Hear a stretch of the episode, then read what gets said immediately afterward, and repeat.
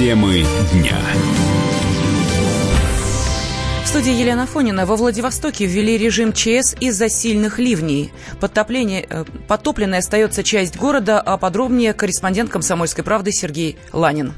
В Владивостоке уже два дня не прекращаются ливни, и количество осадков выпало просто аномальное, в связи с чем пришлось спускать воду из водохранилищ, затоплены жилые районы. В некоторых районах города началась даже эвакуация жителей. И вечером сегодняшнего дня, 28 августа, на специальное заседание городской комиссии было введено положение ЧС в Владивостоке. Сообщается, что оно будет действовать до устранения всех последствий ливня.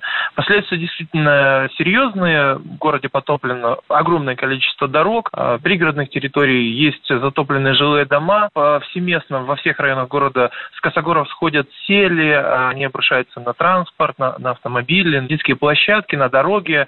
Обрушено уже несколько подборных стен. Пока человеческим жертвам подобное обрушение не привели, хотя вчера Э, во время очередного схода э, грязи мужчину зажало в внедорожнике, и ему потребовалась медицинская помощь, его госпитализировали с травмами спины. В общем, сегодня остается около 100 частных домовладений затопленными. Это в район станции «Спутник», где находится э, одно из водохранилищ. Приблизительно похожая ситуация и в других районах рядом с Владивостоком. Например, затопило сегодня райцентр «Славянка». Это юг Приморского края.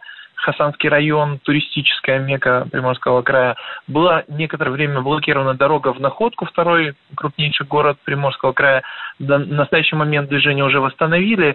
Режима в ЧС в других районах не вводится. Пока речь идет только о Владивостокском городском округе. С 4 по 6 сентября в Владивостоке планируется проведение пятого юбилейного Восточного экономического форума.